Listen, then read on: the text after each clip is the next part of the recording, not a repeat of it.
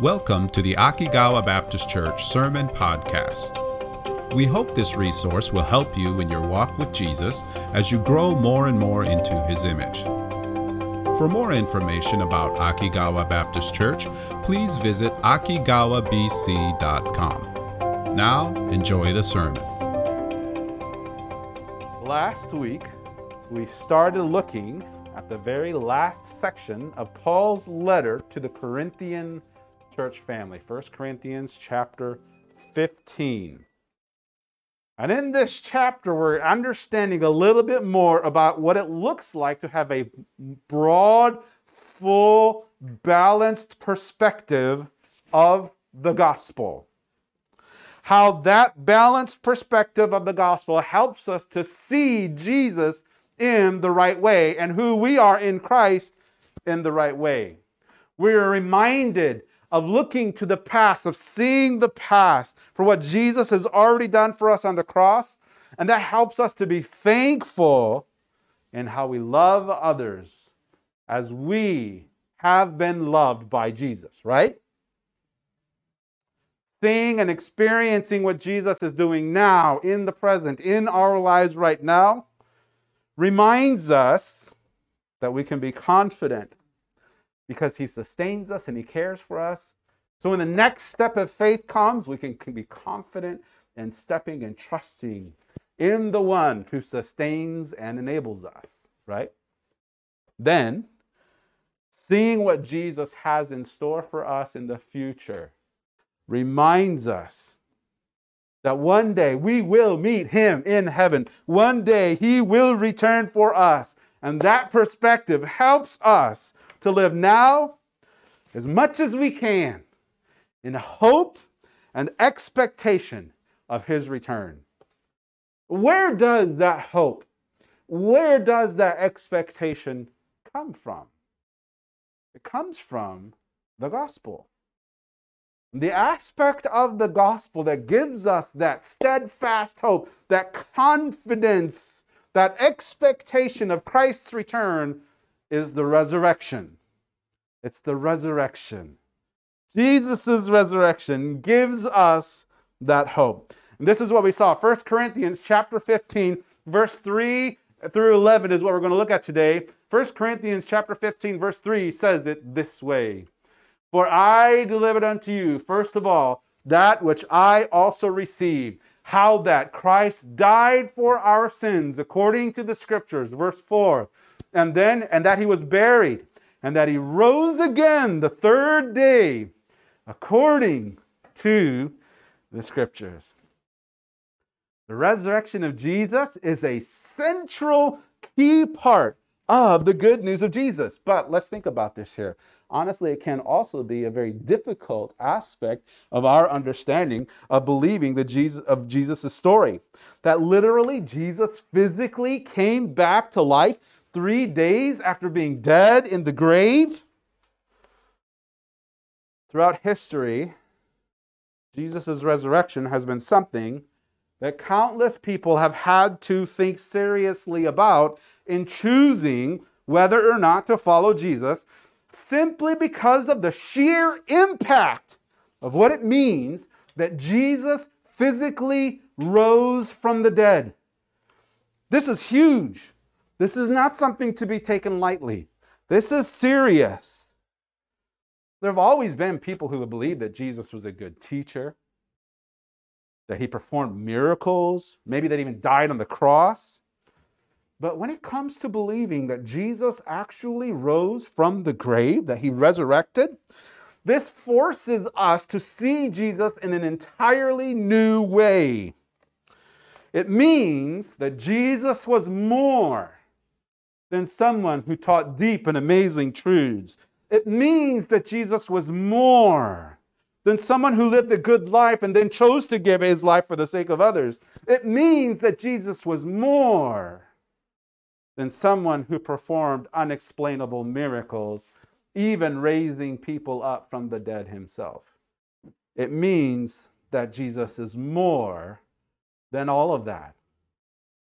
Jesus' resurrection confirms that what Jesus said about himself is actually true. That Jesus really is the Son of God who left heaven, came to earth to redeem mankind from our sins. That Jesus said about himself, about living a sinless, perfect life, and then giving his life on the cross to pay for our sins. Everything Jesus taught along the way of that was confirmed as true by his resurrection. It was the stamp of truth. His word is true and trustworthy. Whatever Jesus says will happen. This is amazing. Whatever Jesus says will happen, and we know it because of his resurrection. His resurrection was the final sign to let everyone know that his mission had been completely and fully accomplished. It's a big deal, Jesus' resurrection is. It's a big deal, but it's also a big deal in another sense. It isn't something that normally happens, right? When's the last time you heard on the news, hey, so and so rose up from the grave the other day, and it was pretty amazing to see? It doesn't happen. It's not normal. It's unexpected. Nobody would expect that.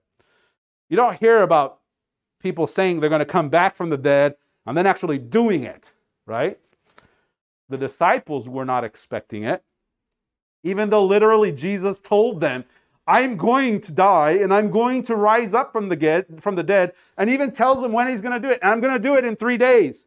Matthew 16, 21 tells us this.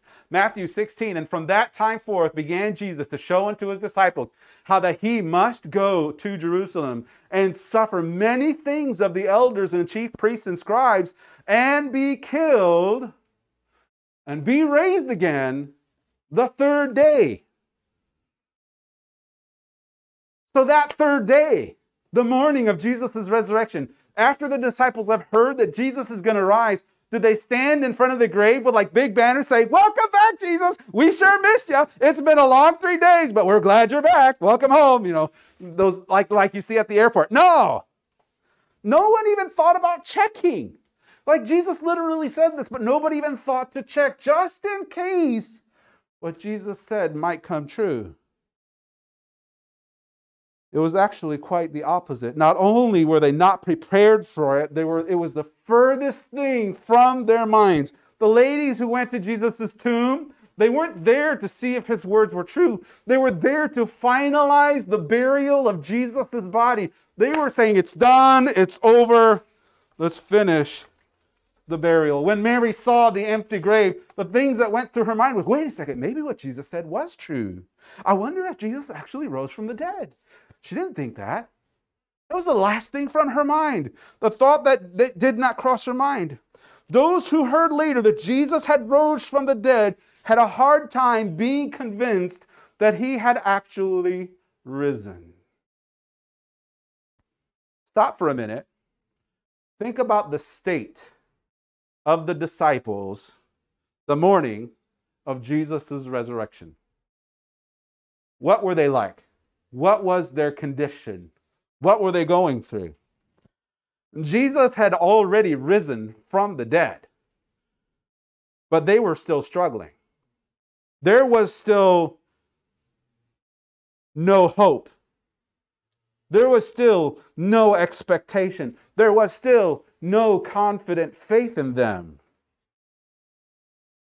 For them, there was only fear, doubt, confusion, and worry that morning.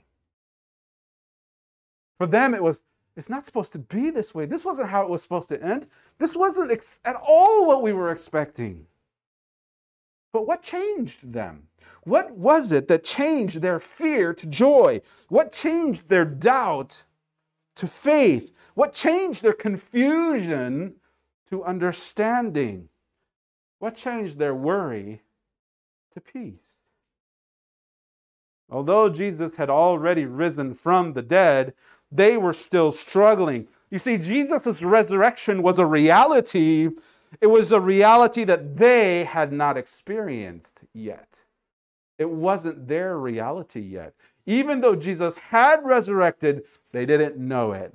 They didn't experience it until they met Jesus. And this is what Paul talks about in his letter. We saw in verse 4, 1 Corinthians 15, verse 4, he says, We saw, and that he was buried and that he rose again the third day according to the scriptures. Verse 5 says this, and that he was seen of Cephas, Peter, and then of the 12. This is really interesting because go back to verse 4, Nolan.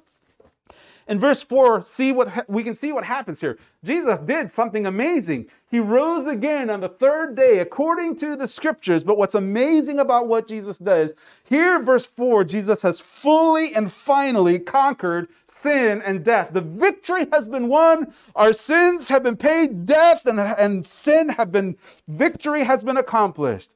At any time, he can ascend to heaven and go to his Father, proclaiming his rightful seat next to his heavenly Father. But Jesus waits. He doesn't do that yet. He, verse 5, he brings his followers, those who have followed him, he brings them into the reality of his resurrection. He shows himself to them. He spends time with them. He walks with them. He has long conversations with them. He eats with them. He gives them time. Time to fully process what seems like something that is absolutely impossible. Isn't that amazing? The time that Jesus gives to his disciples to process that what he said would happen actually happened. It's amazing. This is the love of Jesus in caring for his disciples. And that he doesn't just resurrect from the dead, then say, boom, done, I'm out of here, peace, I'm out of here. He doesn't say that. He takes time. He spends 40 days with his followers to be with them, to care for them, to remind them, yes, I have risen from the grave. I have resurrected. And now Paul starts listing the people who met and saw Jesus. He's listing Jesus's witnesses, those who have witnessed his resurrection. First, he describes Peter meeting Jesus, and then the 12, and that he was seen as Cephas, then of the 12. Do you remember when the two apostles, two disciples, were walking on the way from Jerusalem to Emmaus, right? And Jesus was walking with them, and they didn't realize who he was, and they're all messed up, and they're all like forlorn, you know, and they're like, I don't know if the forlorn is the right word, but you know what I'm talking about. They're all just they're all just broke to pieces, and Jesus tells them from the scriptures, from the Old Testament, look, guys, this is what it was supposed to be. Then they have a meal. Jesus breaks bread, reveals himself to them. They freak out. They run all the way back to Jerusalem. They're like, they open the door to the to the room where all the disciples were hiding, and they break it. They open up and goes, guess what, guys? We saw Jesus. What is their response? Verse 33, Luke 24, 33 says this. and they rose this and they rose up the same hour and returned to Jerusalem and found the eleven gathered together and them that were with them, saying, The Lord is risen indeed and hath appeared to Simon. So they're like, guys, guess what? Jesus has risen from the dead. And then everybody else in the room is like, we know. Jesus appeared to Simon. Jesus appeared to Peter. We heard all about it. So now they're starting to tell each other about what had happened. Verse 35 and 36 continue. And they told what things were done in the way and how he was known of them in breaking of bread. And as they thus spake, Jesus himself stood in the midst of them and said unto them, Peace be unto you. It took him a while to really register what Jesus had done. There's a lot of doubt. There's a lot of confusion. There's actually, even here, he talks about they could not believe for joy. They're like, this, I can't believe this. Like, and they literally meant it. I can't believe this. So Jesus gives them the time to register that he actually had risen from the dead. And when they finally understood it, it changed them. It changed them. Jesus helped the reality of his resurrection to be their personal reality too. And that was how Jesus loved them in a very personal way. They got to see Jesus physically risen from the dead. But it wasn't just them. If you read, continue to read 1 Corinthians 15, Paul's continuing to list people who had saw them. After that, he was seen of about 500 brethren at once, of whom the greater part remain unto this present, but some are fallen asleep. It might be easy to assume that Peter or Mary, or maybe even the two guys on the way to Emmaus, had accidentally misunderstood or mis- imagined or thought that they saw Jesus rise from the dead. That was just a figment of their imagination and uh, uh, just a vision or, or just, a, an, an, uh, just an imagination thing. It'd be a lot harder for the 12 and for those who were with them to see this Jesus appearing before them. It would be impossible for that vision, that illuminate, what do you call it? Not an illumination. I'm thinking of the wrong word. That that uh, mirage, that uh, huh? hallucination. That they were all 500 people hallucinating the same thing at the same time. Paul wants them to know that. He wants the Corinthian church to understand that Jesus really had risen from the grave. In fact, so much so that he's saying, look, there's 500 people who have seen Jesus. They're still alive. If you have doubts, go ask them, go talk to them, go find out what they saw and corroborate their witness. Because it was only when Jesus when Paul wrote this letter, it was only 20 years after Jesus' resurrection. There were plenty of people who still distinctly remember his resurrection. But Paul's not done yet. He continues the flow of those who witnessed Jesus' resurrection. We're in verse 6, go to verse 7. After that, he was seen of James, then of all the apostles. Paul mentions James. Most people understand this James. There's a lot of Jameses, right? There's there's big James. There's you know where I'm going with that, right? Really big or he was seen of James. Most people see this to be James, the half brother of Jesus. James really, initially, was not a believer of Jesus. He could never accept that his older brother was the Son of God? Not happening. John 7 5 says it this way For neither did Jesus' brethren believe in him. What changed? Why did James suddenly? What's interesting is something amazing happened to James after the resurrection because the next time we hear of James, he and his brothers are in are with the disciples praying in the upper room on the day of Pentecost. We don't have time to look at it. Acts 1:14 describes them being one of those listed on the day of Pentecost praying. Eventually, James becomes one of the leaders of the Jerusalem church, and the New Testament letter of James was written by James. What could make this big of a change in James's life? The reality of the resurrection of Jesus. All of the apostles were changed by Jesus' resurrection. All of them were. But Paul is not finished yet. He still has one more person to list in those who have been changed witnesses. Verse 8 and 9. Last of all, Paul points to himself. And last of all, it was seen of me also, as of one born out of due time. For I am the least of the apostles, that am not meet to be called an apostle, because I persecuted the church of God. Meeting Jesus changed Paul's life. Can you imagine the grace that Paul must have felt of Jesus? He was one who, after the resurrection of Jesus, met the risen Jesus. This is years after Jesus' resurrection. Jesus comes specifically to Paul to reveal himself to Paul years after his resurrection. Do you remember that moment? On the road to Damascus as he's ready to persecute Christians? Acts 9, 3 through 5 says it this way. And as Paul journeyed up to Damascus, he came near Damascus, and suddenly there shined round about him a light from heaven. And he fell to the earth and heard a voice saying unto him, Saul, Saul, why persecutest thou me? And he said, Who art thou, Lord? And the Lord said, I am Jesus, whom thou persecutest. It is hard for thee to kick against the pricks. Meeting Jesus completely changed Paul's life. This was not simply a vision that Paul had, because those around him saw the great light and they heard the voices.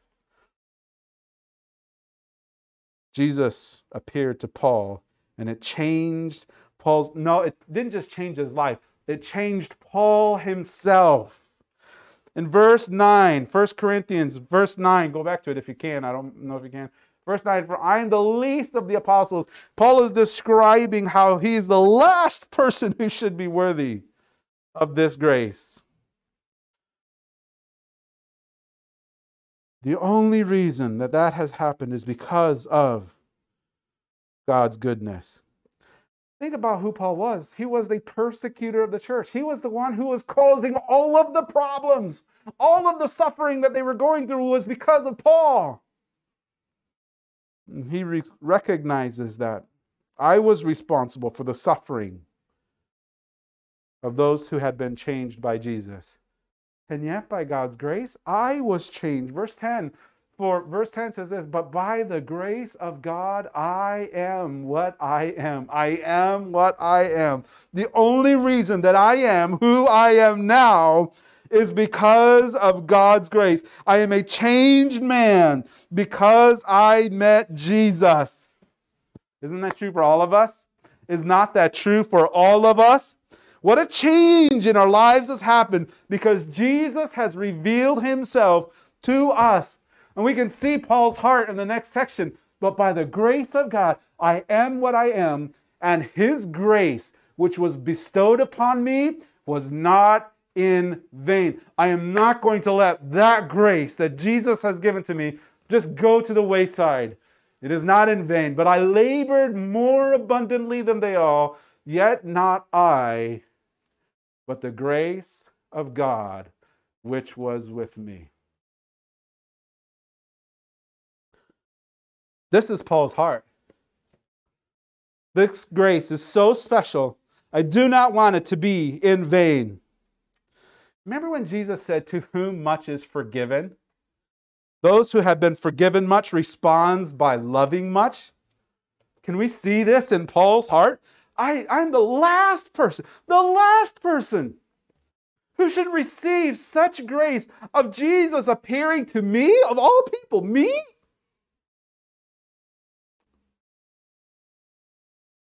Here's the thing though the more we realize how much we have been forgiven, the more we can respond the way Paul does here.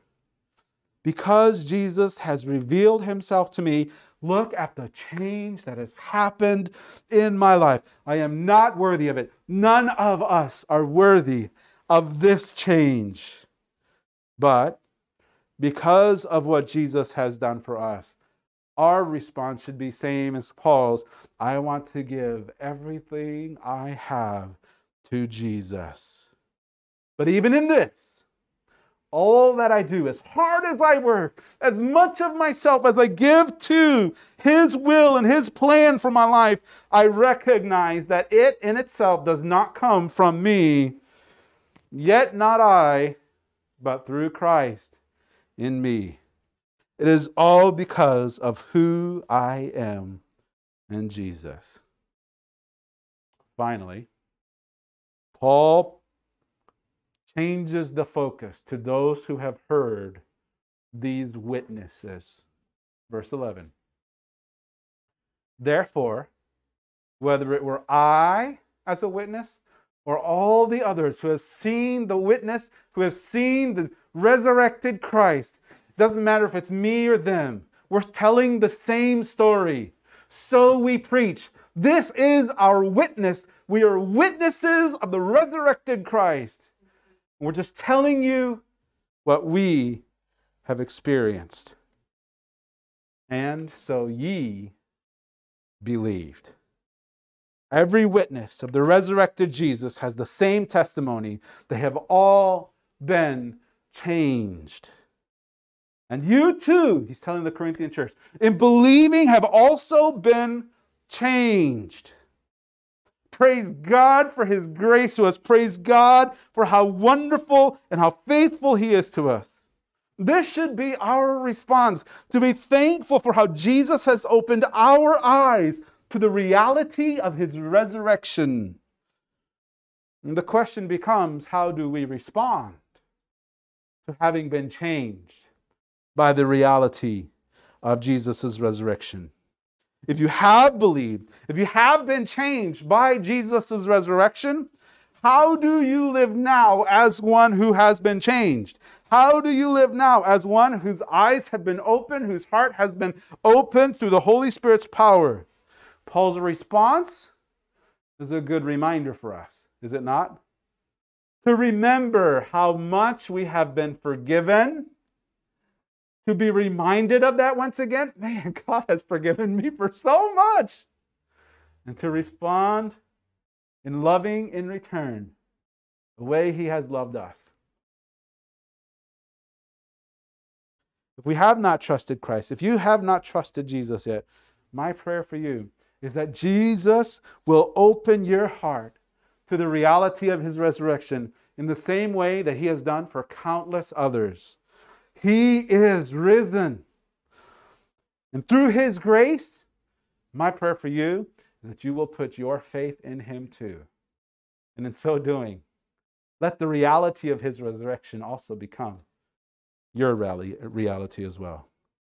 For those of us who have trusted, in Christ and are living now in His grace. Be reminded of what He has done. Be reminded of what He is doing and respond. Respond to that as one who has been changed. Let's pray. Oh, Father, what a plan. What an amazing plan that you have set in store for us to display your glory Thank you for revealing that to us. Thank you for reminding us of who you are and who we get to be in Christ. Help us to live this week in light of that. Help us to live with a, with a laser focus on spending time with Jesus, abiding him, in Him, living our lives with His focus and then responding by loving others in the way that we have been loved by Jesus. We ask all this in the name of our Savior. Amen.